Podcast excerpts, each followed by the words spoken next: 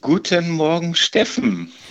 Hi, Olli. Mensch, wie geht's dir denn? Ich habe dich ja seit Ewigkeiten nicht mehr gehört und äh, ich habe das Gefühl, ich höre dich mit Hall. Hörst du dich auch mit Hall? Ich höre mich nicht mit Hall, nee, eigentlich nicht. Aber ich kann das Fenster mal zumachen, es tut mir leid, weil ich glaube, dann ist es auch ein bisschen leiser. So. Ah, okay. Aber dann ist der Hall wahrscheinlich nicht weg. Das macht nichts. Aber ähm, ja, mir geht es soweit gut. Wie geht's dir? Äh, sehr gut, sehr gut. Ich heiße erstmal unsere Zuhörer willkommen. Äh, Soja, ja. wir haben ein, wir haben nämlich die Episode Come Fly bis als Podcast. Endlich mal wieder mit Olli und mit Hall. Äh, Folge 40 am 28. Oktober. Stimmt das? Nee, am 29. Nee, Oktober. 29. Genau. Mhm. 2020. Corona-Jahr. Wir haben gerade die Nachrichten bekommen, dass wir alle wieder so ein bisschen uns einschließen und einigeln sollen und äh, dass wir nichts tun sollen, dass wir weiter zu Hause sitzen sollen. Und das kommt mir so vertraut vor. Ich weiß gar nicht. Wie sieht es denn bei Steffen, dir aus? Ich, ich habe daraus gelernt. Ich habe mir jetzt äh, einfach eine Beschäftigung für zu Hause zugelegt. Äh, du, äh, bist du denn überhaupt zu Hause? Ich, ich, wie gesagt, ich erwische dich ja immer so selten, weil du ja, du bist ja auch viel ja, am Arbeiten und so, ne? Ich bin sehr viel am Arbeiten und ich dachte, dass ich mehr zu Hause bin. Ähm, ich habe mir quasi sowas wie ein, wie kann man das sagen? So ein Vampir. Das saugt dich aus und du bist danach total tot, aber es ist trotzdem schön. Ist es bei Vampiren so? Ich weiß es nicht. Äh. Nein, äh, Spaß beiseite, wir haben Nachwuchs bekommen. Oh, ehrlich? War das schon immer so? Äh, nee, erst seit kurzem Ach so. sozusagen, dass wir ah, Nachwuchs haben. Okay. Ja, genau. Oh, Und, Respekt, ähm, herzlichen Glückwunsch. Und ich sage ja immer, das, das ist ja für den, für den, ähm, für den Vater genauso anstrengend, also das glauben die uns nicht, die Frauen, aber ich glaube, es ist für einen Mann genauso anstrengend wie für eine Frau. Total. Und ich sag dir, das ist jetzt ein bisschen off-topic, aber das Wichtigste ist, wenn die Geburt vorbei ist, guckst du deine Frau an und sagst, Schatz, das haben wir aber gemeinsam gut gemacht, oder? Und dann kriegst du die, die gestreckte Faust in die Fresse, ne? Oder wie sowas, ne? Ja, so ungefähr ja. was. Also, also nochmal herzlichen Glückwunsch von uns allen und der gesamten ja, Hörerschaft. Ich habe jetzt gerade mit einem notorischen Junggesellen, der im Alter von 45 Jahren den Schritt jetzt getan hat, ne? also verheiratet und ja. Kind und sowas. Und der war fassungslos, was für eine Arbeit auf ihn jetzt dazukommt, so mit Neugeborenen und das ganze Programm, Nachtprogramm, was dazugehört und, und dass er natürlich nebenbei noch arbeitet und wenn er nach Hause kommt, ähm, steht natürlich jemand, oh Schatz, ich bin so froh, dass du da bist, jetzt kann ich endlich mal schlafen und dann kriegt er dieses ja. Neugeborene in die Hand gedrückt und darf weitermachen. Ne? Und ja, er ist fix und fertig. Ich sage ja, welcome to our world, sage ich nur. Ne? Ja, genau, genau. Aber mhm. ähm, man muss sagen, ich, ich, wir, wir, gehen auch gleich wieder auf unser ursprüngliches Thema. Ja, aber genau. ähm, es, ist schon ein, es ist schon ein kleines Wunder, das muss man sagen. Das ist wirklich toll, aber es kostet halt auch Zeit, äh, die natürlich immer gut investiert ist. Aber naja, so ist es halt. Ähm, genau. Deswegen ist es äh, zeitlich halt sehr eng geworden in der letzten Zeit. Und ich war dann auch, muss ich sagen, mal sehr froh, dass du Interviews geführt hast. Ähm, falls sich manche nämlich fragen, warum ich bei den Interviews nicht dabei bin. Es ist, ich finde es einfach einfacher, wenn Steffen das macht, weil zu zweit auf einen Interviewten einzureden, das ist immer so ein bisschen schwieriger, finde ich. Von daher war ich da sehr dankbar drüber. Es waren aber sehr schöne Interviews, fand ich. Okay. Vielen Dank auch an die Interviewten für die Zeit, die sie sich genommen haben von meiner Seite. Ja, das stimmt. Kann man auch sagen. Ich weiß ja nicht, ob sie nochmal bei uns reinhören, aber vielleicht tun sie es. Das wäre ja ganz gut. Ja, ja ähm, also das ist ja deine Situation sozusagen. Ähm, eigentlich, ja, viel Neues, aber auch nichts Neues. Aber deswegen erwischen wir dich so wenig. Meine Situation kann ich auch irgendwie nicht viel erzählen. Ähm, also beruflich ist es alles immer noch irgendwie sehr doof und die ganzen Nachrichten, ich möchte gar nicht darauf eingehen, also das ist schon so ein bisschen mhm. frustrierend. Und ähm, aber das Schöne ist, noch kommt ein Gehaltscheck, also von der Seite her ähm, ist da jetzt auch nicht das große, äh, große ähm, Grübeln so in der Richtung angesagt. Also von der Seite her äh, Klagen auf ähm, hohem Niveau. Ähm, aber deswegen habe ich hier auch eine Nebenbeschäftigung gesucht, sozusagen. Die muss ich, glaube ich, auch später anmelden als Nebenbeschäftigung, mhm. obwohl sie ehrenamtlich ist, äh, was ich vorhabe. Ich habe das ja schon erzählt, dass ich in Richtung ähm, Fluglehrer gehe und äh, da habe ich schon angefangen, hier im örtlichen ähm, Fliegerclub am, Lufthansa, am Flughafen äh, auf der Basis von der großen Technik äh, der Firma sozusagen und ähm, gehe ich auch schon fleißig im Abend in Abendkurse und kleine Truppe und in dieser Truppe selber, wir sind neun Leute, Corona-konform, bei offenem Fenster sitzen wir da mit Schale, Mütze jetzt und, ähm, äh, und Maske natürlich und der ganze Krumme dran. Und äh, mit mir sind, äh, sind neun Leute, davon sind vier, nee, drei nicht äh, die, die also nicht soll man sagen, nicht in dem Sinne Kollegen, ähm, ja, oder wie soll man sagen, genau, also von, der eine ist arbeitet mhm. bei, bei, Airbus auf der anderen Seite der Elbe, die anderen sind selber äh, woanders untergebracht, eine ist so ganz normaler Steuerberater und sowas. Und die anderen, die restlichen, die haben alle das gleiche Schicksal wie ich gerade. Einer ist sogar von derselben Flotte. Kenne ich auch sehr gut. Ach, guck. Ja. Ja, siehst du. Ja, ich meine, ich finde es schön. Ich meine, das, wie du schon sagst, ist eigentlich das Unfaire. Ne? Also äh, viele Leute, die jetzt gerade äh, wenig zu tun haben und bei uns brennt so die Bude, das ist unbeschreiblich. Ja. Also das, ähm, also, ähm, also das ist auch immer noch so, ne? Das Standard, ja. ja. Also bei mir, also ich glaube jetzt im November mache ich 140 Prozent oder so ah. von normalen Arbeitszeit. Also also es ist schon heftig. Ähm, dazu halt die sehr, sehr langen Flüge, weil wir in einigen Orten nicht aussteigen und dann so ähm, 18-Stunden-Flüge haben. Also äh, was heißt 18-Stunden-Flüge, aber die Flugdienstzeit mhm. ist ja 18 Stunden und das tut schon weh. Ne? Ja, klar, kann ich vorstellen. Das ist, äh, ist äh, ja. Und das ist halt so unfair. Da denke ich mir, hey, es gibt so viele Leute, die würden so viel dafür geben, jetzt einmal äh, auch wieder fliegen zu dürfen, also arbeitsmäßig. Aber es geht nicht. Ne? Es geht nicht. Das ist eine andere Firma und äh, ja. Ja, ja, was heißt eine andere Firma? Das sind auch andere Flugzeuge und vor allen Dingen. Ähm, das auch, ja. Das und die fliegen ja auch. Also viele, das habe ich mir auch nochmal bestätigen lassen, dass viele Strecken, die auch jetzt äh, interkont geflogen werden, die lohnen sich nur, weil unten die Frachträume voll sind. Mhm. Ja, klar. Also die fliegen eigentlich auch quasi Fracht mit so ein bisschen Service oben darüber. Also, mhm. Naja. Ja. Mhm. Ja. Spannende Zeit. Ja, spannende Zeit. Wir haben auch spannende Fragen bekommen. Das auf jeden Fall, stimmt. Ja. Ähm, ich würde mal anfangen. Das ja, sind teilweise sehr alte Fragen. Ja, ähm, genau. Das geht dann auf meine Kappe.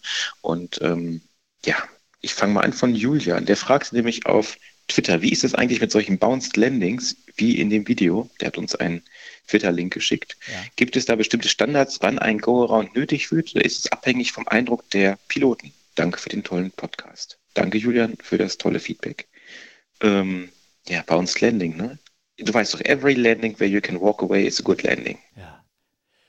Äh, wann ist ja ein Standard? Ähm, ja, gut, also es gibt Kriterien, klar, äh, wann ein Anflug oder wann eine Landung oder irgendeine Attitude, also ein Zustand im Raum für den Flieger an Geschwindigkeit, am Power Setting oder an einer Lage im Raum unsafe ist, wie viel, also wenn du zu viel Kurvenlage hast, eine zu große Nicklage und all sowas, was da eintreten kann, dass du, äh, dass die Gefahr besteht, dass du bei der Landung mit einem nicht vorgeschriebenen Teil, also etwas anderes als ein Fahrwerk, den Boden berührst. Äh, ähm, äh, das tritt relativ, kann relativ schnell eintreten. Wenn du da in Gefahr kommst, dann startest du durch und das kann auch bei der Landung selber denn auftreten. Ähm, aber ich glaube, das ist eher Kriterien in dem Moment, weil das also rasend schnell geht, ist einfach ähm, Bauchgefühl. Es gibt manche Bounce Landing, wo du aufsetzt und wieder hochkommst und dann eine einigermaßen gute Landung machst.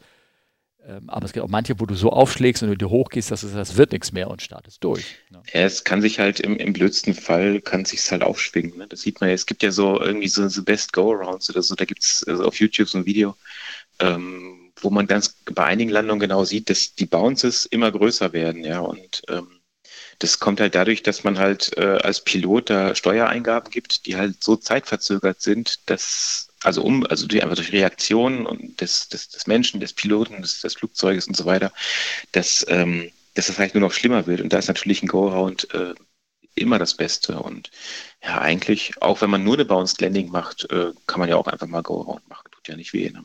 Ja, PIO ist das Stichwort, ähm, ne? Für heißt es schön, ne? Pilot Induced Oscillation. Das also, ja, du, genau, stimmt. Wo du da ja. ähm, die Flieger aufschaukeln kannst. Ich habe auf meinen allerersten Line-Check als Kapitän ähm, in Düsseldorf eine so eine gebouncete Landung hintergesetzt. Hinter mir der, der Checker da saß und mich über, äh, praktisch den Flug abgenommen hat, sozusagen. Also Line-Check mhm. ist einmal im Jahr müssen wir mit einem Ausbilder ähm, einen Flug machen, der guckt, ob alles schön ist. Ich habe die Kiste so dahin gehauen, dass sie so in die Luft gesprungen ist und ich so, scheiße, go ne?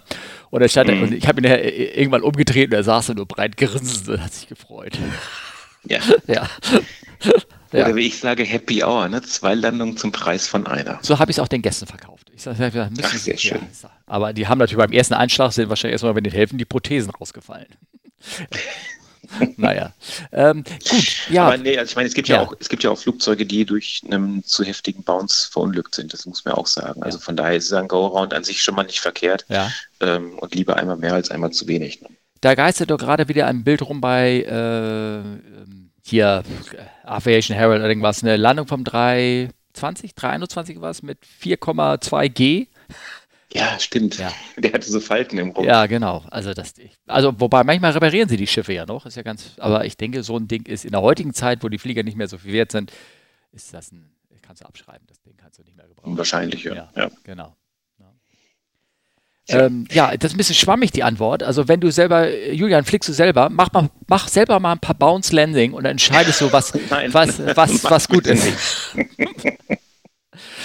Ähm, Aber sag vorher Bescheid, dass gefilmt wird, genau. Ja, genau. Nein, äh, nein, Steffen, nein, Julian, wir machen das so. Steffen sucht mal dieses Video raus mit den Landungen. Und zwar, ähm, das ist, kennst du dieses Lied You Can Always Go Around? Ja, genau.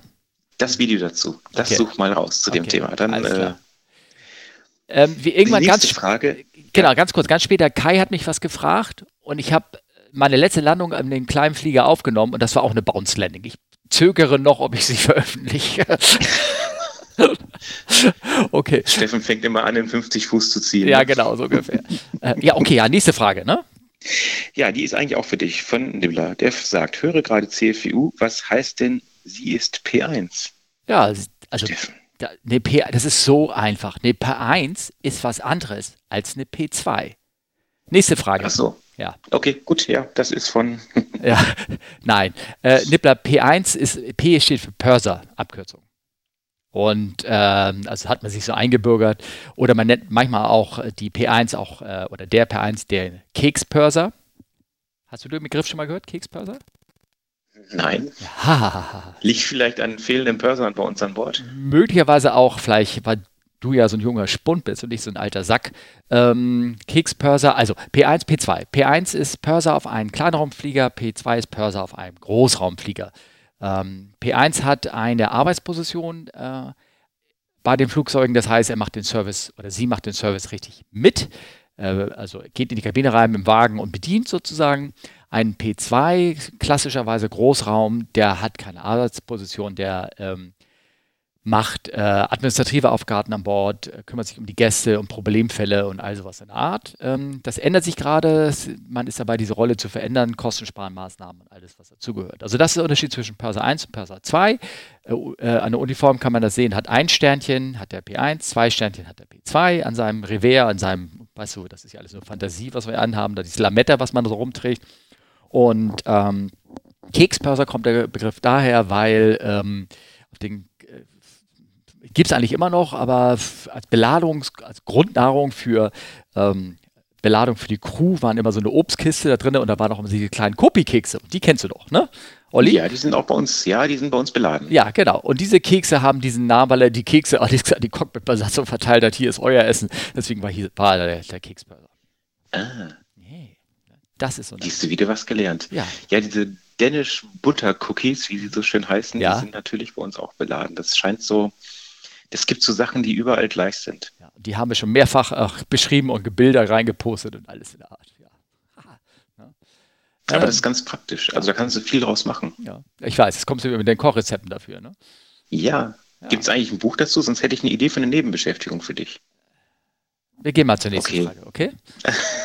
Alles klar. Okay. Ähm, da, ich habe eine Frage von, oh Gott, ich habe den Namen nicht da auf. Ich glaube, das war Christoph. Christoph hat geschrieben, ähm, oh, das ist eine lange, lange Frage und zwar, äh, sag mal, äh, hier dieser Kollege scheint ein nettes Leben zu haben und hat einen Twitter-Link reingepostet, den werde ich in die Shownotes mit reintun und auch hier in, die Kapitelmarker. Ähm, ja, der, ich kann dir sagen, warum der das Leben hat. Der, ist, der sitzt links, der ist Kapitän. Ja, ja, ja. Du sitzt manchmal auch links, so ist es ja nicht. Komm ähm, und der hat, äh, äh, ich glaube, da war, wenn du, wenn du mich fragst, war der Typ, hat ein Interview gegeben auch über äh, bei Flight Radar 24 letztens, bei deren Podcast und es ging darum, dass der ähm, so ad-hoc Charter, Frachter, nicht Frachter, Trans Ferryflüge macht, also wo er, wo er die Flieger, die irgendwo gestrandet sind, irgendwo abholt und woanders hinbringt. Und der hat natürlich jetzt gerade ein großartiges Geschäft, weil überall Flieger irgendwo hingetransportet werden müssen in, in Storage und fehlen die Piloten, das wegzubringen und all sowas. Und auf jeden mhm. Fall hat er ein Bild dazu. Die Frage, die in der Richtung geht, mal eine Frage an euch. In dem Bild am Tweet sieht man, dass die nur einen Beckengurt tragen. Es gibt, da gibt es eine Gurtanschnallpflicht für, das, für den Flug oder für die Flight Crew. Ähm, als ich zweimal vorne landen durfte, das muss schon länger her sein, einmal eine Yacht DC-8 in Zagreb, ach du Scheiße, das ist ja wirklich alt, und eine Conde 757 in Frankfurt, wurde ich vorher fest verzurrt. Ja, gibt es ja. eine Einschaltpflicht? Ja. Also, ja, also wenn ich Leute vorne reinsetze, dann verzöge ich die auch fest an, weil dann können die sich nicht mehr, können die nicht mehr weglaufen und müssen sich mal eine schlechte Landung angucken. Ja, genau. Ja. Ganz einfach. Ähm, nein, natürlich, also es gibt eine Anschnallpflicht äh, im Cockpit, ja. Aber ähm, da reicht ein Beckengurt. Jetzt für den normalen Reiseflug natürlich nur. Ja. Hintergrund ist, ähm, Turbulenzen, wie es so schön in den Ansagen heißt, können zu jeder Zeit auftreten. Ähm, und es macht sich immer so hässlich, wenn man die Abdrücke von den Knöpfen vom Overhead-Panel oben in der, im Kopf drin hat. Ähm, also es geht wirklich darum, einfach zur Sicherheit, dass wenn eine Turbulenz kommt, dass man äh, nicht aus dem Sitz fliegt und vielleicht irgendwas kaputt macht, sei es Flugzeug oder man selber. Und ähm, ja, von daher, und ich meine, die, die, die Gäste, die dann vielleicht damals vorne drin saßen, die waren ja zur Start und Landung drin und da muss man den Gurt halt komplett schließen. Genau. Genau, so ist es. Also das wollte ich sagen. Also wir müssen immer Gurt anlegen und die Schultergürte ist für Taxi, Takeoff and Landing. Genau. So ist es, so sind die Regeln. Und Taxi Takeoff hört an, wenn die, wenn die Landeklappen ausgefahren sind, kann man sich dran denken, dann, dann sind wir in der, in der Start- oder in der Landephase sozusagen. Ach so, machst du. Ja, ich ich, ich mach das, ich, also ich habe mir über einen Trigger, Trigger gesetzt, wenn ich alle Checklist, also die Pre-Flight-Checklist gelesen ist, dann. Ach so. Äh, und ein paar andere Sachen noch, muss ich dazu sagen, dann gurte ich die Schultergurte an. Ich weiß, es klingt total behämmert, aber das ist ein schöner Aufhänger für mich. Nee, nee, man kann, also man kann sie auch bei Turbulenz im Reiseflug jederzeit anmachen, die, die Schultergurte. Ja, ne? also, aber ja. der, der legale ist, wenn du, also ich mache sie auch wesentlich früher an im Anflug, aber wenn du ähm, spätestens anhaben müssen, musstest du, wenn du sie die Landeklappen ausfährst. Ganz einfach. Das ist die Regel, ist die offizielle behördliche ja, Regel von, von den Checklistengöttern oder sowas. Ne? Ja. aber dann, du hast doch, ähm, du hast doch so eine Armlehne, ne? Also bei dir beim Airbus auf der rechten Seite, ne? die du runterklappen kannst. Ja, ich habe sogar eine auf der linken. Ja, aber die ist ja speziell. Die, da ist ja, muss man dazu sagen, dass, ich weiß nicht, gibt es Fotos dazu? Ähm, da ist ja eine Skala drauf, ne, wo man sich die genau einstellen kann, dass man immer dieselbe Armlehnenposition hat, um den Sidestick richtig zu bedienen. Genau, das ist so Voodoo. Ich habe mir das nie gemerkt, aber, aber ist egal. Ja, gibt es, ja. Ja, genau. aber also die, die andere ja. Seite, die nicht Sidestick-Seite, ähm, hast du die immer unten? Nicht immer. Aber, aber schon. schon. so. Ja, ja. Äh, falsch. Musste ja. auch eigentlich zu Takeoff und Landing hochgeklappt sein. Achso, äh, nee. Äh, zu Takeoff und Landing habe sie in der Regel oben, ja. Aber ich dachte, Echt? ja. Also, wenn man so, nee, also ja. sehe ich bei uns auch. Wir haben ja nicht so eine, so eine, so eine fancy Seitenarmlehne für einen Sidestick, sondern zwei ganz normale und die sollen eigentlich zu Start und Landung geklappt sein. Ah, okay. Irgendwo stand das mal, aber ich habe das dann auch irgendwie wieder überlesen. Und es gibt, glaube ich, gefühlt niemanden, egal, der sich aber ja, also anschnallen ist schon, ich sag mal, das ist nochmal was anderes. Das ist halt, dass man nicht durchs Flugzeug fliegt bei, bei Turbulenzen oder so. Das ja. ist schon ganz gut so. Okay. Ähm, er hat, ähm, der, der, der Christoph, ich hoffe, Sie haben die Frage ausreichend nicht beantwortet damit. Ja, ne? Mit dem Gurten? Ja, ich denke. Ja, und ähm, er hat noch mehr Fragen da reingestellt. Wollen wir die auch noch beantworten oder wollen wir die ab nächstes ja, Mal schieben? Weil wir haben noch ganz viele hier irgendwie unten, weil. Nee, lass uns mal von oben nach unten. Okay, gut, alles klar. Äh, die nächste Frage, die er hat äh, für den Podcast: In einer 737 Landevideos, Landevideos entsteht eine ziemliche Hektik. Der Pilot gibt einen Input, den er dann aber ziemlich schnell in die andere Richtung kontert. Hat er ein Beispiel gezeigt. Äh, Videolink mhm. können wir damit reinschicken. Ich vermute mal, dass das so sein, das soll so sein. Meine Frage ist, ist die Logik so eingestellt oder ist die 767 oder eine 777 anders? Naja, also. Da muss ich, da muss ich mal was dazu sagen. Ich hatte Steffen vor langer Zeit mal mitgenommen in der 777. Mhm. Und es war total lustig. Der hat genau das Ding so geflogen wie der 737. Der hat da rumgerührt, als würde er irgendwie einen Keksteig schlagen, ja. Mhm. Ähm, ich glaube, das liegt einfach an der 737. Also, oder? Äh, also, also, das ist mir auch schon aufgefallen, das ist völlig richtig. Ja. Das ist aber, glaube ich, das liegt einfach an diesem Flieger, weil, äh, also zumindest 777 ich hau den Leuten immer auf den Finger, wenn die so fliegen. Also, also grundsätzlich von der Funktion her ist, wenn du eine Kurve einleitest, also wenn du einen Input in die eine Seite gehst, musst du, wenn du den, wenn du nicht mehr eine Kurve machen willst, diesen Input auch wieder in die andere Seite zurückgeben, damit du die Flügel wieder gerade gehst. Das ist rein von der Aufbau der Flight Controls ähm, und das müsste eigentlich bei der 6.7 und da die 777 doch eigentlich sehr konventionell aufgebaut ist, ähnlich sein. Also ich sag mal so im Gegensatz zu so einem Sidestick, wenn du da links gibst und auf neutral gehst, dann ähm, ja, den musst du auch wieder zurücksteuern, sonst, sonst macht er das ja nicht. Du gibst ja nur Rollraten vor und äh, er macht ja. die Fläche nicht von alleine gerade. Also wenn du aufhören willst, eine Kurve zu machen, musst du eigentlich den Input ja wieder negieren und wieder zurückgehen. Oder denke ich ja, das gerade falsch? Aber ich, nee, das ist ja völlig richtig, aber ich glaube einfach, das hängt damit dass, zusammen, dass die 737 doch sehr klein ist ja. und du dann einfach viel mehr im Rühren bist, während bei so einem ich sag mal, Dickschiff 6.7 oder auch 777, da gibst du halt einen Input und guckst erstmal ein bisschen, was passiert und steuerst dann weiter. Also das, das ist einfach viel, viel, viel, viel ruhiger von den Inputs her, weil klar, du bewegst natürlich auch einfach äh, ein Fünffaches an Masse. Ja, ja ich glaube, das ist wirklich eine gute, gute Frage. Also ähm, ja, ich habe auch gesehen, dass sie hektisch in diesem Video hin und her ist und es gibt manche Leute, die machen das ruhiger, manche Leute, die machen das schneller. Ich habe auch mal einen einen ultra erfahrenen Kapitän mal gehabt, der habe ich gedacht, was, also der, der macht gleich, der, gleich wird das nicht nur Schlagsahne, sondern gleich wird das wieder Butter, was er macht. Und mhm. äh, so hat er da rumgerührt. Ne? Also das ist so ein bisschen Stil, denke ich mir auch. Und ähm, aber in der Regel sind die Flight Controls bei der, bei der Bob Bobby ja so ausgelegt, dass du das Ding auch ohne Hydraulik steuern kannst. Und möglicherweise ähm, ist, sind die da, brauchst du größere Einschläge, also oder beziehungsweise du machst schnellere, weil das auf einmal weil, weil das, die, das Balancing zwischen Input, was erreiche ich damit, und das, was ich eingeben muss, ähm, ja, auf große Aufschläge ausgelegt ist. Anders bei anderen mhm. Fliegern. Also ich habe mich, ich ja, habe mir selber, weil du mich sein, ja, so gesagt hast, ich habe mir das genau gemerkt, du hast mich gesagt, du machst da hektische Einschläge im Dings, ne? Hast du mir im Podcast mhm. schon mal vorgeworfen. vorgeworfen. War nicht vorgeworfen, nee, es ist einfach nur, ich war ein bisschen geknickt. Also wahrscheinlich habe ich das nur in die falsche Herzkammer reingetan. Deswegen. Ja, ähm, nee, und das war, nee, das war nicht. Das halt einfach. So habe ich mir so ein eigenes. Ich habe ja selber natürlich Videos von mir. Ich lande und lande ich den, den, den hier äh, lande ich ähm, in Singapur, glaube ich, so ein schönes Video, wo ich da stehe. Was so, so eine goldene Aura um mich herum im Cockpit. Du kennst solche Bilder? Die hast du auch, ne? Und, nee, ich bin und kein Kapitän. Das Einzige, was, was, das Einzige, was ich gemacht habe, ich habe natürlich den, den Stick hochgezoomt und habe da reingeguckt. Nee, das ist ganz ruhig. Gott sei Dank, du kannst es noch, habe ich gedacht. nee, wobei, also es ist mir nirgendwo so extrem aufgefallen wie bei Leuten, die Bobby fliegen. Ja, okay. Ja, vielleicht hängt das Also, ähm, ja. ähm, auch so bei Airbus-Piloten, ja, du gibst dann immer nur so Stick-Inputs, das ja. kenne ich auch noch von ja. damals sozusagen, aber ähm, ja, ich weiß nicht. Also vielleicht, das, was du sagst, Max, kann sein, dass beim Bobby halt da nochmal normal die ganzen Stahlseile noch gehen und du einfach mehr äh, Inputs brauchst, dass da hinten was rauskommt. Das mhm. kann natürlich sein. Okay. Aber ähm, also zumindest Triple Seven, ja klar kannst du so fliegen, aber es ist halt Fly-by-Wire und wahrscheinlich kommt hinten gar nicht mal so viel an, wenn du so da am Rumrühren bist. Ja, okay.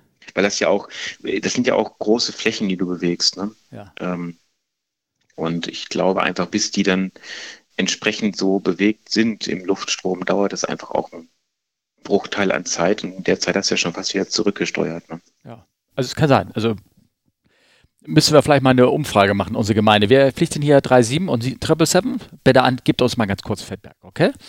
Genau. Ja. Entschuldigung. Nee, Wer fliegt überhaupt? Der, der, Kollege, der, Kollege, der, der ja. 777 fliegt ja. und der das hier hört, der ja. ist, glaube ich, nicht vorher Bobby geflogen, der ah, ist Airbus okay. geflogen. Ah, oh, da hört einer von. Oh. Die Konkurrenz. Ja. Okay. Ähm, Nö, ja. Äh, ja. Ich war nur einmal sehr überrascht, als er dann im, äh, äh im Co-Hotel wir uns mhm. getroffen hatten und sagte, Mensch, schöner Podcast. Hat mich sehr gefreut. Vielen Dank an der Stelle. Ja. Nochmal. Aber äh, ich war erst ein bisschen überrascht. Naja, ähm, genau. Ähm, Hast du das mitbekommen, Steffen? Was? In Twente? Ja, die, äh, was ist da passiert? Also das ist auch eine Frage von Luftgofi, ne? Der hat mich ja auch nochmal ja. Was ist da genau passiert? Hast du eine Ahnung? Ja, das war die Tage jetzt und ich musste, ich musste mich schon so ein bisschen drüber amüsieren. Ähm, von Lufthansa sind ein paar Jumbos in, äh, in Twente, das ist bei, äh, ist es in Holland, ja. in den Niederlanden, ähm, sind geparkt, weil da eine Firma ist, die Flugzeuge äh, ja, verwertet, sage ich mal. Also mhm. auseinander nimmt und die Kloppen dann einzeln verkauft. Ein Altmetallhändler, sag das doch. Ja, so könnte man das sagen, genau. Ja. Und ähm, ja, das äh, Witzige ist, dass da zwar laut äh, Flughafenbenutzungsordnung Jumbos landen dürfen, aber nicht wieder starten. Und das ist also praktisch nur ein, ist äh, mal als der Flughafen zugelassen wurde oder als man, als die Firma da äh, ihren Sitz gemacht hat, hat sie gesagt, wir wollen auch große Flieger landen. Und dann haben sie wahrscheinlich mit der Gemeinde irgendwie einen Vertrag ausgehandelt, ja, okay, wir lassen das zu. Und da haben sie aber reingeschrieben, die dürfen aber nicht starten. Könnte ja. man sich das so vorstellen oder so? Ich, ich spekuliere gerade, ich habe wirklich keine Ahnung, warum. Ich weiß es nicht. Ja. Also äh, es war aber schon amüsant, weil jetzt hat Lufthansa gesagt, ach nee, hm, hm, hm, wir wollten die doch nochmal irgendwie da weghaben, mhm. was die Firma natürlich doof findet. Ja. Äh, und der Flughafen sagt, äh, ja. nö. Ja. Äh, aber gegen eine kleine Servicegebühr können wir mal darüber reden, oder? Ja, wobei, das wäre so eine geile Folge für, wie heißt dieses Airplane Repo, ja. wo die doch immer von irgendwelchen Flughäfen da Flugzeuge in der Nacht- Nebelaktion wegholen. Das wäre mal geil mit so einem Lufthansa Jumbo. Das wäre eine coole Folge, die würde ja. ich mir dann auch mal angucken. Ja. Okay. Oh, das kenne ich gar nicht. Ist das, ist, das, ist das so ein Channel, YouTube oder eine Filmserie oder was? Hm, ich weiß nicht, auf welchem. Ich, ich glaube, dass hier auf D-Max oder so kommt das. Airplane. Repo. Steffen, du hast doch jetzt Zeit. Guck, das, guck dir das doch mal an. Ja. Ähm, ich ich nee, finde das. Äh, das du halt, bist nicht der Erste, der sagt, ich muss Sie unterbrechen, nicht der Erste, der sagte, du hast ja jetzt so viel Zeit. Ich habe das Gefühl, ich fühle mich gerade wie so ein Rentner, der keine Zeit hat. Aber ist egal. Aber erzähl weiter. So. Äh, ja, also auf jeden Fall, das ist so eine, so eine, so eine Mockumentary, mhm. wollte ich gerade sagen, mhm. ah. äh, wo halt, es geht um eine Firma, die halt äh, Flugzeuge, die an die Kette gelegt sind, äh, irgendwo rausholt, um als Pfand einzukassieren, weil okay. sie Schuldner haben, die noch Geld haben wollen. Dann ah. kassieren sie halt die Flugzeuge oder Fluggeräte ein und äh, klauen die dann spektakulär in Nacht- und Nebelaktionen von irgendwelchen Airports. Ah, okay, alles klar, gut. Also so ähm, ähm, es gibt die Geschichte auch, ich weiß einer, der das gemacht hat, der, äh, unsere Firma hat ja mal Flieger nach Modiluft ähm, ausgeliehen, nach Indien. Und äh, dann ist Modiluft irgendwann pleite gegangen, aber ne, hieß es, wollten sie die Flieger da auch wieder raushaben. Und das war eine ähnliche ja. Nacht- und Nebelaktion, bis sie die Flieger da rausgeholt haben. Also auch irgendwie nachts irgendwann gestartet. Nicht einfach so natürlich mit allen Formularen, Papieren und sowas, aber da kann ja in Indien muss ich nichts sagen. Dann sagt irgendeiner von der Behörde noch, ja, oder der Herr Modi selber, weißt du, gibt irgendeinem noch Geld hier, pass mal auf, der äh, ähm, da müssen wir noch einen Stempel irgendwie, den, den finden wir mal und den kannst du nur gegen Gebühr abholen. Und, und, das war eine ähnliche Geschichte. Die haben die Dinger da irgendwann, die sind einfach nur weggeflogen sozusagen. Also nicht, nicht ohne Starterlaubnis oder irgendwas, aber äh, das war also nachts, weißt du, irgendwie so als Überraschung sozusagen. Ne? Naja. Mhm. naja. Ja. Ja. Also Luftgofi, ähm, du hast gehört. Wir wissen es beide nicht so genau, aber ich schätze mal, sowas in der Richtung wird es sein. Es gab doch, glaube ich, auch in Tempelhof ein Flugzeug, was äh, nicht mehr starten durfte, ne? Da steht immer noch das ist 707 ganz hinten in der Ecke, ne? Nein, nee, so. nee, nee, nee, richtig, der war gut. nee, ähm, der Flughafen hat ja irgendwann, äh, ist ja die Betriebserlaubnis erloschen und ja. äh, der Besitzer ah. wollte das quasi kurz vor Ultimo ausfliegen, hat das ja. dann irgendwie aus irgendwelchen Gründen nicht geschafft und stand die Kiste halt dann immer noch da und durfte halt tatsächlich offiziell nicht starten, ja. weil keine Betriebserlaubnis. Ah, Steht er immer noch da oder haben sie ihn auseinandergebaut? Ich weiß nicht, was draus geworden ist. Aber, gibt Aber wie ich das Amt kenne, ja. Äh, ja genau, wenn jemand was weiß, gerne sage ich, wie ich das Amt kenne, bin ich mir sicher, dass er das Ding auseinanderbauen muss. Ja, kann nicht sein. Oh. Wir haben noch weitere Fragen. Ähm, ja. Mal, per Kommentar von, von Lars via Webseite, habe ich geschrieben. Lars, mhm. ja, ich glaube, unser Hamburger äh, Zuhörer. Äh, ähm, willst du lesen oder soll ich es versuchen? Ich versuche mal zu lesen. Ja, okay. Er fragt, ist man mit der PPL, also Privatpilotenlizenz, eigentlich auf unterschiedliche Antriebsformen eingeschränkt, so wie man beim Auto kein Schaltgetriebe fahren darf, wenn man nur Automatik gelernt hat? Echt, ist das so? Mhm. Ich gar nicht. Ich glaube, äh, dieser Paragraph wird laut Podcast, den ich da mit dem Elektromenschen gehört habe, wird das, äh, kommt das langsam weg. Dieser, dieser. Ah, okay. okay. Hm. Also er schreibt, ich stelle es mir schon schwierig vor, wenn man von äh, einer E-Maschine kommt, E-Maschine, und dann auf einen Verbrennungsmotor kommt, äh, indem man das Gemisch manuell regeln soll und fast schon froh ist, dass man nicht auch die Zündfunken manuell auslösen muss. Ah, E-Maschinen, glaube ich, ähm, meint er mit so automatisch Gemischeinstellung und weiß nicht was. Ähm, ich, jetzt mal. ich glaube, er geht konkret auf den Elektroflug-Podcast ein. Also das, Ach so, ne? ah, ja, okay, mhm. ja, ja, ja, genau. Jetzt. Äh, andererseits gibt es, denke ich, auch kleinere Düsenflugzeuge, die man mit PPL fliegen darf und wo die Motorbedienung vermutlich komplett anders funktioniert, von den Unterschieden zwischen Oldtimern und modernen Flugmotoren mal ganz abgesehen. Ähm, ja, sag doch mal was als angehender Lehrer. Gott sei Dank haben wir das Kapitel in dem Bericht noch nicht gehabt. Nein, aber generell kannst, kannst du davon sagen, dass du ähm, ähm, dich zumindest irgendwie in jeder Maschine einmal einweisen lassen musst. Das ist ein einmal und ist vorbei, bis an einer bestimmten Gewichtsklasse. Und da wird dir die unterschiedlichen verschiedene Motoren werden dann drauf hingewiesen und du musst halt das äh, lernen und demonstrieren können. Also von der Seite ist das schon so ein bisschen geregelt und es hängt natürlich dann auch immer ab von dem jeweiligen Einweiser, ob das, ähm, ob das in seiner Hinsicht dann auch gut gemacht ist. Wenn du selber Fluglehrer bist, darfst du dich selber einweisen. Ähm, das habe ich soweit zumindest schon gelernt. Ähm, also dass du selber dir eine Einweisung auf einem Flugzeug geben hast, weil man dir zutraut, dass du ein Flugbetriebshandbuch durchlesen kannst. Und, äh, also in der, in der, in der ja. Biologie nennt man sowas Selbstbefruchtung, ja, oder? Ja, genau, genau. Also ähm, und aber alle anderen müssen zumindest mal irgendwo eine kleine Einweisung auf so ein Flugzeug gehabt haben. Und wenn du eine größere Gewichtsklasse fliegen willst, über zwei Tonnen, musst du sowieso einmal im Jahr einen Checkflug machen. Und dann wirst, wirst du definitiv mit den Unterschieden der Motoren konfrontiert werden und der Bedienung auch. Ja. Genau. Ähm, Aber das ist eine interessante Frage. Ja, ist interessant. Und ich meine, ähm, dieses PPL, es gibt ja, also man hat ja diese Lizenz, muss man vielleicht auch sagen, und dann gibt es da ähm, sogenannte Ratings, die da eingetragen werden. Ähm, Im Normalfall ist es ein Class-Rating, wie du das schon sagtest, mhm. Steffen, bis zwei Tonnen und das heißt SEP, Single Engine Piston und dann Land. Äh, Land nicht wegen Landen, sondern wegen Land, äh, also fester Boden. Ähm, genauso gibt es ein SEP-C, also für Wasserflugzeuge, einmotorig Kolbentriebwerk. Und genauso gibt es ein MEP, ein Multi-Engine-Pisten. Also das ist schon zum Teil schon nochmal unterschiedlich. Da kommt es nicht jetzt unbedingt nur auf den Motor drauf an, aber auf die Anzahl der Motoren und ob man jetzt auf dem Wasser startet oder auf Land oder oder oder. Ja, aber du hast ja schon gesagt, da steht das Wort Pisten drin. Ja, genau. Da steht für Kolben. Ja. Ja. Also da, mit anderen Worten, du, da kommt eine neue Flugzeugklasse raus mit Elektromotoren. Und ähm, ich glaube, das ist äh, in den Gesetzgebungen noch nicht so richtig eingearbeitet. Das läuft noch ja, unter Experimental oder irgendwas andere und ja. da wird sich was verändern. Wir werden darüber berichten. Können wir das so uns einigen irgendwie vielleicht? Ja. Hoffentlich? Ja. ja, ich denke. Okay. Genau. Aber äh, Lars hat noch mehr gefragt oh. und das ist wieder eine Frage für dich.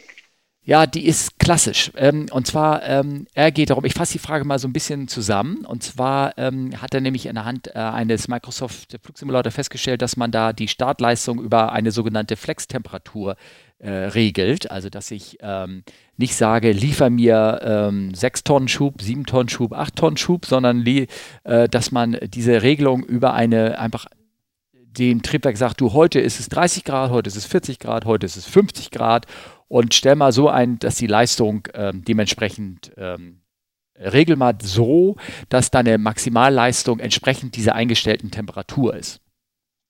Genau. Habe ich das so grob äh, richtig gesagt? Also warum sagt man nicht, hey, heute lieferst du 6 Tonnen Schub, sondern heute, warum sagt man dem Triebwerk, ähm, du, ich sag dir mal, heute ist eine Außentemperatur von 70 Grad und du setzt mal bitte für 70 Grad Außentemperatur den Maximalschub. Flex Temperature. Oder TAS, Temperature Assumed. Da kommt das ein bisschen besser raus, ja. finde ich, vom Wording her. Also eine genau. angenommene Temperatur. Ja, warum macht man das so? Weißt du das? Hm, warum macht man es? Um, generell, um Sprit und äh, Triebwerk zu sparen. Ja, also aber warum, Abnutzung des Triebwerks. Warum, warum, ja, okay, klar, aber warum, warum sagt man nicht, setze heute nur 6 Tonnen Schub oder 7 Tonnen Schub? Äh. Gut, wir haben ja für eine Tonnenanzeige keine Anzeige. Also wir haben ja nicht eine Anzeige, so und so viel Tonnen Schub produzieren wir. Wir haben ja die Drehzahl in Prozent äh, und selbst da äh, ist 100 Prozent ja auch nur ein, ich sage mal, mehr oder weniger festgelegter Wert. Es gibt ja auch Settings mit über 100 Prozent. Also, weil das Ganze über die Temperatur definiert ist. Ja. Äh, ich glaube, das also, ist ein bisschen, also warum man trotzdem diesen Regelwillen findet, über diese, warum man eine, eine Temperaturanzeige benutzt, also eine eine komische Temperaturanzeige, um dem Triebwerk irgendwas vorzugaukeln, was ja gar nicht ist, nämlich 70 Grad Außentemperatur. Das ist ja irgendwie absurd. Ähm, ich glaube, äh, Lars. 20 Jahre. Ja, ja, ja, ja.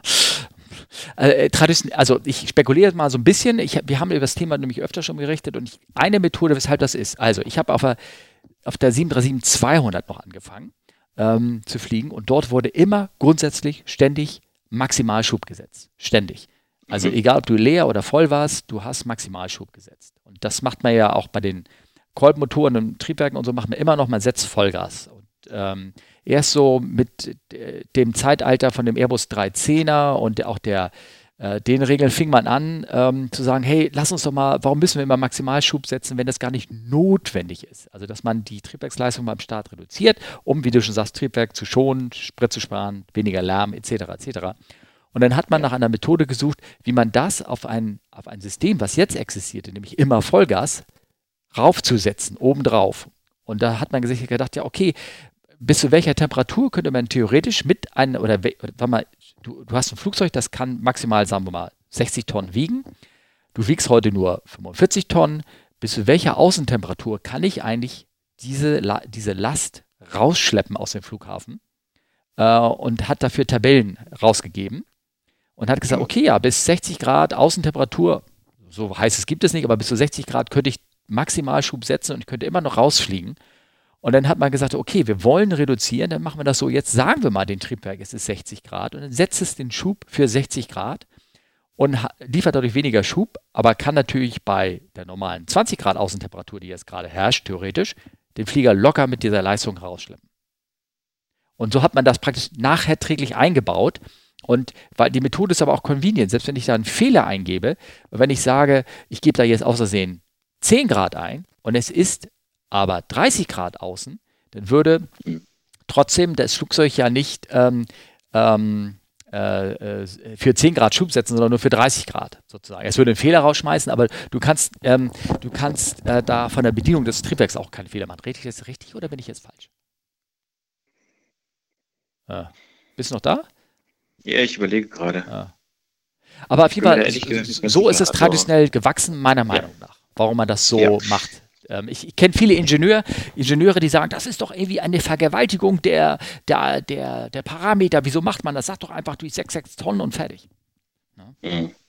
Hm. Klar, ich meine, dazu kommt bei unserem Flieger zum Beispiel 777, kannst du zu der Flex Temperature noch ein D-Rate eingeben und dann wird es spannend. Ja, das äh, ist ein zweiter Punkt. Man macht das wirklich D-Rate, das gibt es auch bei uns auch, aber dann können wir zumindest kann nicht mehr flexen. Also, oder ja, wir Tassen. können, wir können ja. beides. Ah, ja. können beides. Also wir können tatsächlich 20 Prozent weniger Schub und dann noch auf Flex gehen. Ja. Ähm, ist aber auch bei zwei, äh, zwei Mods so ein bisschen die Sache, dass die eh meistens überpowered sind. Mhm ähm, was daran liegt, dass man ja für den Fall eines Triebwerksausfalls noch so viel Leistung braucht, dass man mit nur einem Triebwerk noch über alle Hindernisse kommt. Das heißt, da ist es ein Unterschied, wie jetzt zum Beispiel beim 380, wo wenn ein Triebwerk ausfällt, immer noch 75 Prozent Schub da ist. Ne? Ja.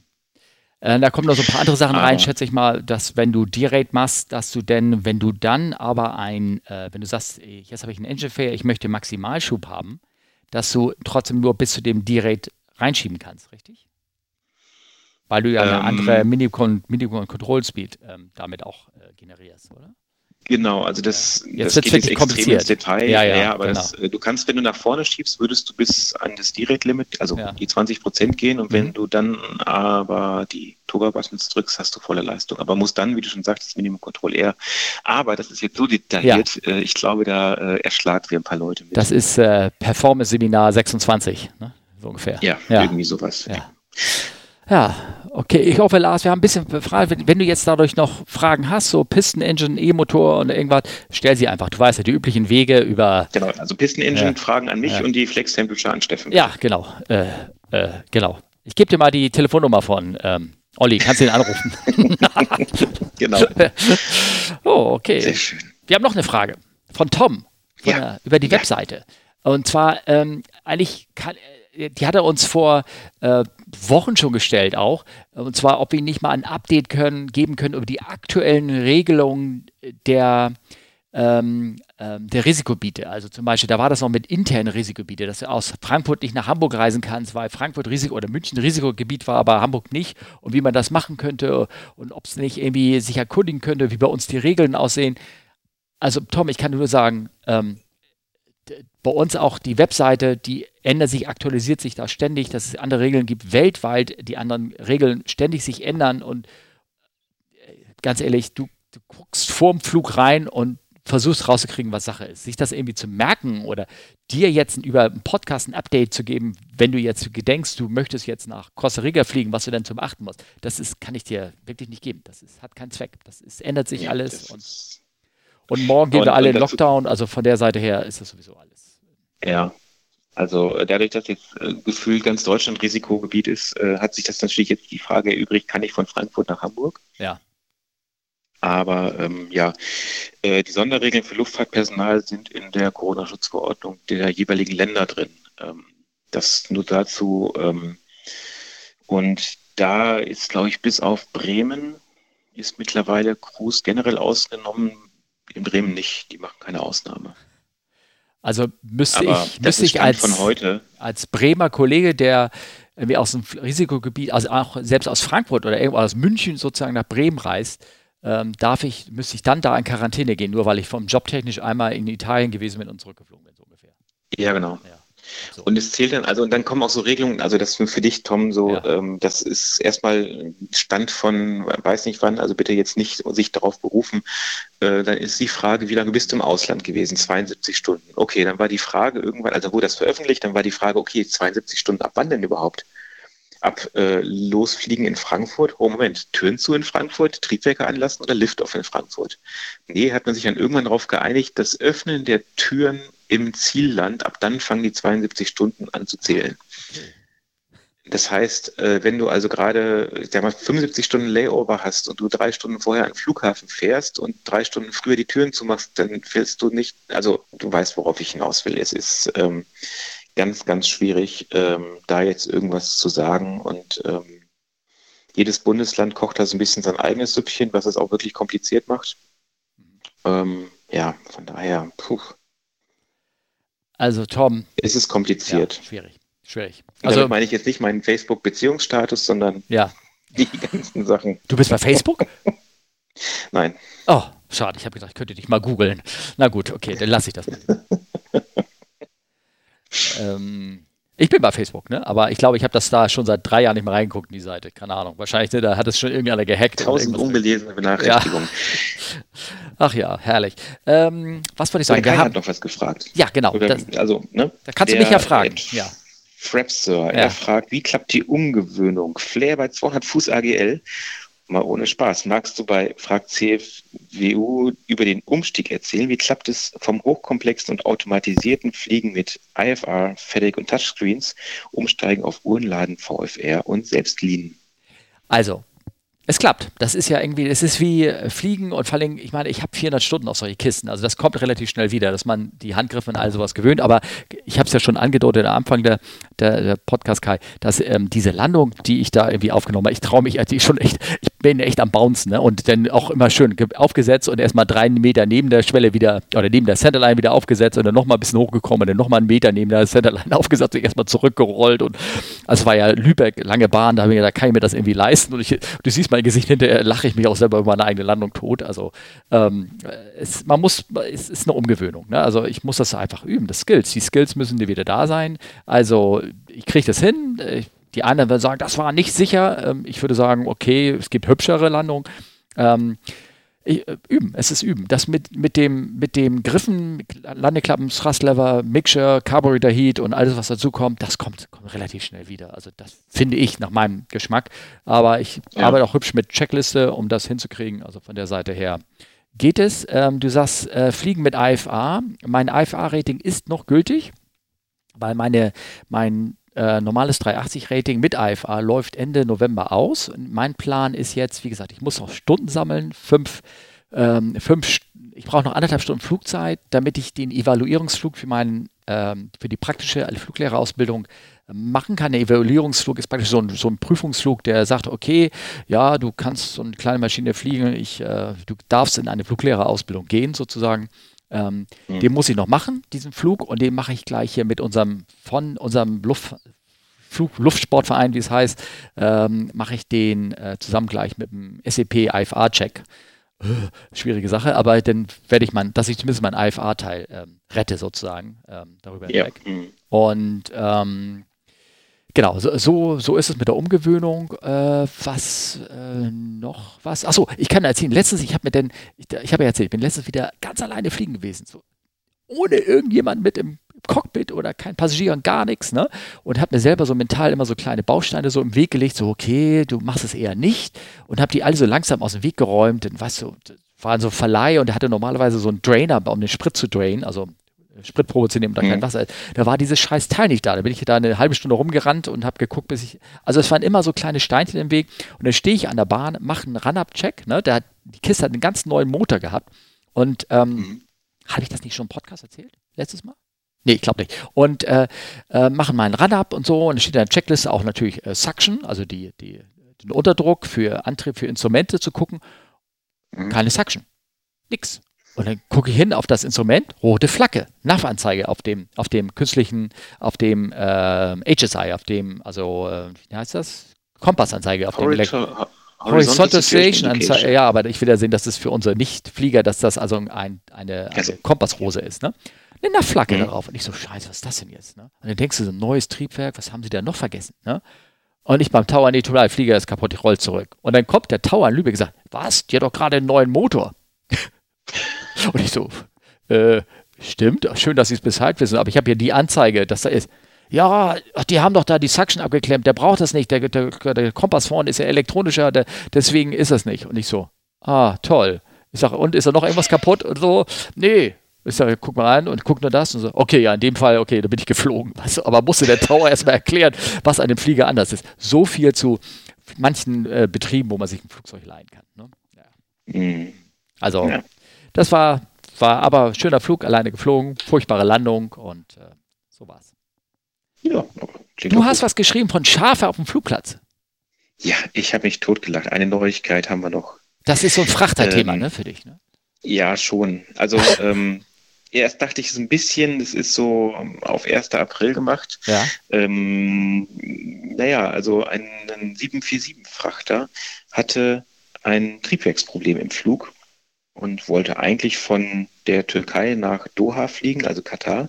Und aufgrund der Triebwerksprobleme sind die halt diverted, also umgeleitet nach Teheran. Ja, Triebwerk war kaputt. Teheran? Was macht man, wenn es also, Trieb... Teheran, ja. Also ICN, oder wie heißt es? Nicht ICN, sondern IC... Also der Flughafen von Teheran, oder was? Ja, die Hauptstadt von ah, Iran. Okay, genau. okay, okay. Ist ja okay. Ja. Kann man ganz gut hinfliegen, weiß ja, ich ja. Das, ja, alles klar. Ähm, ja, und ich meine, dann stehst du da mit einem Frachter-Jumbo, Triebwerk kaputt, was machst du? Brauchst ein neues Triebwerk. Das ja. gibt es natürlich jetzt in Teheran nicht im Warehouse, muss eingeflogen werden. Ah. Das ist ja okay. Nicht beim lokalen Radio-Check irgendwo? Nein? Ja, wird manchmal schwierig. Die haben nur andere Modelle. Ähm, ja, äh, bei einem Frachter kann man ja sagen, hey, ist egal, bei Passagiermaschinen, wenn du diverten musst, Hotel organisieren, ja. ganzen Gäste ausladen, oh, ja. Catering, ja, gut ja. zureden, du habt ja richtig Stress. Beim Frachter kann man ja sagen, hey, pff, die Kisten bleiben hinten drin, scheißegal. Ja. Ja, dumm war, dass dieses Flugzeug Schafe beladen hatte. Und zwar jetzt nicht in Hälften, sondern noch komplett und lebend. Okay. Ja, ja. Herrlich. Und das Problem ist, was machst du mit den Schafen? Die kannst du ja nicht da in dem Flieger lassen, die müssen ja auch was fressen. Ja. Ich gucke mir gerade die Bilder an, ja. Es gibt ein schönes Video zu, die haben dann tatsächlich, und ich, ich kann es noch echt fast nicht glauben, aber es, es, wird wohl so gewesen sein, die haben dann die Schafe auf, die, auf den abgezäunten Bereich im Flughafen grasen lassen. Ja, ja sehr schön. Ah, hast du denn schon mal, du hast bis jetzt nur, wie viele Schafe? 63 äh, Stunden mussten die warten. Ich weiß nicht, ich glaube, es steht nicht, wie viel schafft. Also es ist schon, auf dem Video ist schon viel. Also das ist durchaus möglich. Das ist, so, so viel passt in den Jumbo rein. Ja. Das ist fast wie bei euch im 380, wie ja. viele Schafe da reinpassen. Ja. Ähm, aber ähm, die Frage, die ich mir stelle, ist Stichwort Quarantäne und so, aber ähm, okay. ich finde es schon witzig. Ja. Also das hat was. Also wenn das wirklich so stimmt, ich, ich muss jetzt erstmal davon ausgehen, ich fand es lustig. Ah, okay. Ähm, ich äh ja, guckt euch mal die Bilder an. Das Video ist echt schön. Vor allen Dingen beschreibt es so ein bisschen die Arbeitsumgebung von Olli und mit welchen Problemen er zu kämpfen hat. und äh, ich gucke aber auch. Haben wir nicht alle mit Schafen zu ja, tun? Das, ja, ach, ich, aber ähm, ich gucke gerade so ein bisschen auf der Uhr, weil Olli hat mir nämlich eine kleine Vorgabe gegeben, dass wir um 12 Uhr aufhören müssen. Es ist nämlich 11.55 Uhr. Also wir machen mal äh, eine Mittagsaufnahme gerade, weil er muss ja wieder zur Arbeit, im Gegensatz zu mir sozusagen. Und wäre jetzt klar, wir müssen langsam zum Ende kommen. Ist das richtig, Olli? Ja, ja. Äh, das auf jeden Fall. Okay. Ja. Ähm, Von daher, äh, ich hoffe, ich ja. hoffe, dass äh, die kurze und jetzt spontan beendete Folge war trotzdem schön für ja. euch. Und wenn ihr Kontakt habt, könnt ihr das per E-Mail machen an fragen@comeflywithus.de oder ich dachte, ich könnte so eine Kleinigkeit noch eine Anmerkung machen, aber ist egal. Die Anmerkung, ähm, ja, also okay, Kontakt und Verabschiedung, wie das alles so schön heißt, machen wir bei, äh, wo warst du stehen geblieben? Ich, bin, hab, ich konnte dir gerade nicht folgen. Wo warst du? Bei äh, Frag CFWU. Ja, genau. ja, ja, wie schreibt man das bei Twitter? Das, äh, oh, das sind so, ähm, ich kenne diese ASCII-Codes von den Zeichen nicht. Kannst du mir die, also frag, frag CFWU, ne? Charlie Foxtrot äh, Whiskey Uniform oder fragen at Campfly, oder über das Feedback über die Webseite könnt ihr alles machen. Ich wollte aber, du musst, du hast ja, gibst ja noch drei Minuten. Ne? Ich wollte, ähm, ähm, und zwar wollte ich nur eine kleine Anmerkung machen. Ich habe doch mehrfach zitiert, irgendwie, ja, warum und 380 und kein Frachter und warum es mit den Paletten und schwierig, das Thema kam gerade sehr auf. Und ich habe da irgendwie mich hier mit, mit einem Freund unterhalten, der auch leitender Ingenieur bei Airbus ist. Und ich habe jetzt aber gerade ein Podcast gehört ähm, über den, mit dem Chefkonstrukteur vom A380 und der hat von vornherein gesagt, der, das, alles das, was ich angeblich behauptete, alles weggewischt und hat gesagt, die haben von vornherein geplant, auch im Mitteldeck äh, Container reinzustellen. Also von der Größe her. Ich hatte okay. gesagt, das ginge nicht, aber das geht. Und ich glaube jetzt mal, mein, mein, den Chefentwickler vom A380 glaube ich mal eher als meinem Spezi, der zwar auch eine gute Funktion da hat, aber der mir dann irgendwie einen Quatsch erzählt hat. Also ich muss meine, ich, ich, ich ruder ein bisschen zurück, ich muss meine Quellen, glaube ich, ein bisschen besser aufsuchen. Das wollte ich damit sagen. Ja? Na dann, alles klar. In wir haben Sinne. in diesem Wesen Tschüss. Ich habe noch kleine Geschichten, die müssen wir dann beim nächsten Mal aufsparen. Es geht um thailändische Prinzessin und ein guter Kumpel von mir, der hat gerade erzählt, dass er 1990 mit dem Flieger, wie er da hingekommen ist, nach Pyongyang geflogen ist. Das ist ja Nordkorea. Sehr cool. Und vielleicht wollt ihr darüber hören. Bleibt uns also treu. Gebt genau. Feedback. So machen wir es. Und ähm, wie gesagt, wenn ihr die Telefonnummer von Olli haben wollt, ruft mich an. Okay? genau. Alles klar. Steffen, mach's Tschüss. gut und bis bald. Ciao, ciao. Tschö.